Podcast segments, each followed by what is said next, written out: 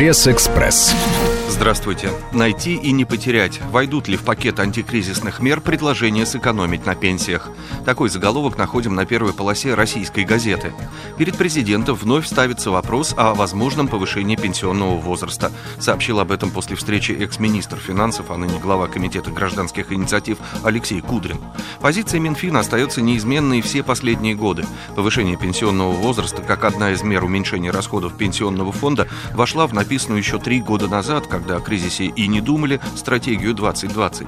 В Минфине считают, что директивное повышение позволит сэкономить больше и предлагают как вариант, начиная уже с 2015 года, каждый год отодвигать возраст выхода на пенсию на полгода, а в итоге уравнять в правах женщин и мужчин, установив единую планку в 63 года. Министр эконом-развития Алексей Улюкаев несколько дней назад озвучил другой вариант – поэтапное повышение возраста на 5 лет и у мужчин, и у женщин, начиная с 2018 года. Так что конкретно конкретного предложения, подтвержденного математическими выкладками, у экономического блока пока нет. Тот же Кудрин после совещания в пятницу согласился, что надо еще просчитать гендерный фактор и другие нюансы. В Минтруде последние новости пока не комментируют, докладывает читателям российская газета.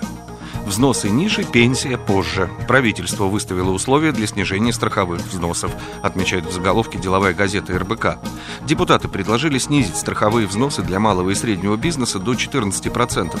Это возможно, но нужно найти источник замещения выпадающих доходов, говорят в правительстве. Например, повысить пенсионный возраст, излагает РБК. Сети решают все. Под таким примечательным заголовком еженедельник «Огонек» пишет. Небывало резкий скачок цен на продовольствие в отечественных магазинах вызвал нешуточный шок у граждан. Пока этот шок не перешел в трепет уже у властей, по стране прокатилась волна прокурорских проверок торговых сетей, а в Думе возник пакет поправок в закон о торговле, призванный дисциплинировать ритейлеров. А теперь заглянем в еженедельник «Коммерсант. Деньги». Стайный покупатель. Продукты и памперсы в складчину, совместная аренда машин, один офис на несколько компаний. Такие стратегии совместного потребления выбирают в последнее время россияне. А под заголовком «Инвестиционно-половой климат» журнал «Деньги» неожиданно разворачивает тему. Рост цен, падение доходов, риск потери работы, кризис бьет не только по уровню жизни, но и меняет отношение к семейным ценностям.